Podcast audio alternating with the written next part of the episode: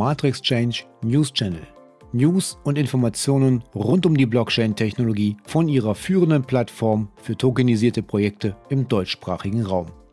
www.matrixchange.eu Herzlich willkommen zum Matrix Change Podcast. Alles zum Thema Kryptowährung, Blockchain und Tokenisierung. Mein Name ist Holger Kuhlmann und von mir gibt es jetzt einen Wochenrückblick und vor dem Wochenrückblick noch etwas Werbung in eigener Sache. Zuhörerinnen und Zuhörer kennen ja bereits das ein oder andere Projekt auf der Matrix Change, wie auch das Projekt Wonderkiri. Und dazu gab es eine Meldung in dieser Woche mit dem Naos Token bietet die Wonderkiri interessierten Anlegern die Möglichkeit auf ein nachhaltiges und lukratives Wachstum. Bereits zum 1.8.2021 wird der Preis des Naos Token von 8,90 Euro auf 9,10 Euro angepasst und spiegelt somit die positive Entwicklung der ersten Plantage wider. Während der laufenden Presale-Phase können sich interessierte Anleger direkt über www.naos-token.eu/register die ersten grünen Token sichern. Diese Token sind anschließend unabhängig von der Projektlaufzeit täglich auf der Matrix Change handelbar. Kommen wir jetzt zum Wochenrückblick. Die EU plant eine Obergrenze für Bargeldzahlungen und eine eigene Geldwäschebehörde. Die Europäische Union will stärker gegen Geldwäsche vorgehen und nimmt dafür gerade auch Deutschland in die Pflicht. Bargeldzahlungen sollen auf 10.000 Euro begrenzt werden. Bei Kryptowährungen sollen sogar Transaktionen ab 1.000 Euro meldepflichtig werden. Die Kommission ihre Reformvorschläge in zwei Wochen vorstellen. Als Teil des legislativen Pakets soll auch die Gründung einer EU-Behörde zum Kampf gegen die Geldwäsche vorgeschlagen werden. Und als Standort ist hier auch im Gespräch wohlmöglich Frankfurt am Main in Deutschland. In der letzten Ausgabe haben wir Christine Lagarde, die Präsidentin der EZB, zitiert. 80 Zentralbanken prüfen derzeit digitale Währung und Europa will langsam in dieser Sache vorankommen. Es war ja geplant, bis 2025 eine europäische Währung auf den Markt zu bringen. In China ist ja in diesem äh, Punkt bereits weiter. Der digitale Juan ist in den Startlöchern und soll zu den Olympischen Spielen quasi ausgerollt werden. Das Projekt Digitaler Euro geht dann nämlich jetzt in die nächste Etappe. Die Europäische Zentralbank startet eine zweijährige Testphase. In diesem Zeitraum will die EZB nun an der möglichen digitalen Währung arbeiten und neben technischen Fragen vor allem den Datenschutz und die Privatsphäre der Nutzer in den Fokus rücken. Und erst nach Abschluss des Projektzeitraums soll entschieden werden, ob die Kryptowährung eingeführt wird oder nicht. Aber klar ist, dass der digitale digitaler Euro eine Alternative zu Bitcoin und anderen Kryptowährungen werden soll und auch als Konkurrent äh, Kryptobemühungen von Großkonzernen wie Facebook verstanden werden soll. Dem muss ich aber auch äh, letztendlich ein bisschen widersprechen. Der ähm, normale Bürger würde diese Umstellung auf den E-Euro so ja gar nicht merken. Die meisten Transaktionen heutzutage finden ja schon bereits digital auf dem Handy statt. Letztendlich ähm, wird der Euro immer ein Euro sein. Das ist ein Stablecoin. Ähm, da wird es nach oben und unten keine Schwankungen Währungen geben und wird sich auch nicht als spekulatives Asset eignen. Es gibt auch nicht nur Befürworter des E-Euros, die Bundesbank, die sich anfangs skeptisch zeigte, räumte dem digitalen Euro mittlerweile eine hohe Priorität ein. Doch Skeptiker gibt es nach wie vor. Viele Banken sehen die mögliche Kryptowährung als Bedrohung und fordern eine Teilhabe an der Abwicklung der Währung, wie etwa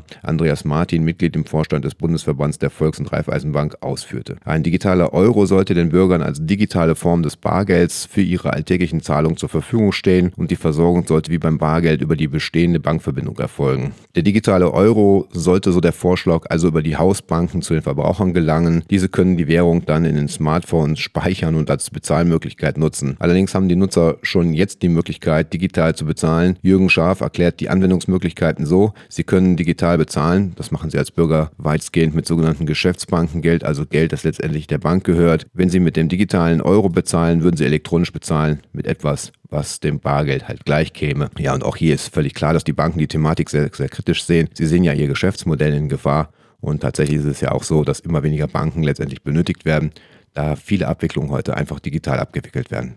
Am Ende denke ich, wird das eine Generationenfrage sein, denn je jünger das Publikum und je digitaler sie herangeführt werden, desto weniger Möglichkeiten gibt es am Ende der Banken. Sie müssen sich komplett reformieren und neue Geschäftszweige letztendlich für sich finden, um überhaupt noch eine Daseinsberechtigung zu haben. Erfreulich ist hier in diesem Thema einfach, dass es noch eine weitere Bank zum Thema Kryptowährung äh, gibt, die sich der ganzen Sache positiv annimmt und seinen Kunden zukünftig beim Thema Vermögensbildung äh, auch zur Seite stehen. Und zwar die 21 Shares und die Comdirect Bank gehen eine Kooperation ein, die 21 Shares AG und die Comdirect haben angekündigt, von nun an eine Kooperation in Bezug auf Krypto-ETPs einzugehen.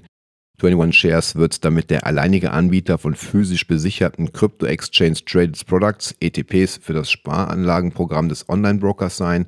Mit 2,9 Millionen Kunden bietet Comdirect die Möglichkeit, damit vor allem einer Vielzahl von jungen Leuten an. Interessant auf jeden Fall für die Zukunft. Es ist einfach schön zu sehen, dass hier von diesen klassischen Anlagenmodellen auch langsam aber sicher Abschied genommen wird und auch immer mehr Kryptowerte letztendlich in die Portfolios wandern. Ja, dann gibt es noch den Mark Cuban. Das ist der Eigentümer der Dallas Mavericks und ein renommierter Krypto-Enthusiast. Er glaubt, dass die Investitionen in alternativen Kryptowährungen, also sogenannten Altcoins, das ist alles, was nach, nach Bitcoin gekommen ist, das nennt man alternative Coins, also unter dem Namen Altcoins. Dass eine Investition in alternative Kryptowährungen dasselbe ist wie Geld in Aktien, Anleihen und private Unternehmen zu investieren. Allerdings wies Cuban darauf hin, dass die Investition in Altcoins mehr Risiko birgt, da sie volatil und spekulativ sind. Cuban teilte mit, dass er in einem DeFi-Token namens Titan investiert hatte, die am 16. Juni einfach mal auf Null abstürzte. Während einige spekuliert haben, dass der Titan-Absturz ein Betrug war, sagte Iron Finance, Binance das Projekt hinter dem Token, dass der Coin aufgrund von Panikverkäufen unterging. Also so sieht man auch einfach mal, dass es eine gewisse Gefahr am Markt gibt. Es ist ähnlich wie am Aktienmarkt, nur dass die Volatilität ähm, mit, dem, mit der klassischen Börse überhaupt gar nicht zu vergleichen ist. Wir haben in diesem Wochenverlauf zweistellige Zuwächse als auch Rückgänge gesehen im Altcoin-Markt. Wenn das an der Börse passieren würde, dann würde international Panik ausbrechen und diese Volatilität ist einfach an den Kryptomärkten völlig normal. Über den Wochenverlauf habe ich ja gerade schon angesprochen, hatten einige Kryptowährungen Schwankungen im zweistelligen Bereich. Als langfristiger Anleger sollte man sich zukünftig äh, tokenisierte Projekte ansehen, weil die Volatilität einfach viel geringer ausfällt, wo echte fundamentale Werte hinterlegt sind und man von der Wertentwicklung einfach partizipiert. Die Kryptowelt wird sich in den nächsten Jahren sehr, sehr wandeln und viele Währungen werden auch diesen Regulatoren überhaupt gar nicht standhalten können. Es gibt derzeit knapp, ich habe es nicht nochmal nachgeschaut, aber es sind allein auf CoinMarketCap circa 11.000 Kryptowährungen und Kryptoprojekte gelistet, von denen man getrost sagen kann, wenn am Ende 2000 davon überleben, dann ist das schon sehr, sehr viel.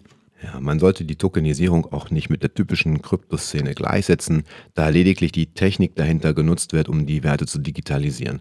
Ich empfehle hier nochmal den Podcast mit Matrix Exchange Geschäftsführer Matthias Gerbers. Den Link dazu setze ich in die Show Notes und bedanke mich fürs Zuhören. Freue mich, wenn Sie beim nächsten Mal wieder einschalten. Mein Name ist Holger Kuhlmann und ich verabschiede mich.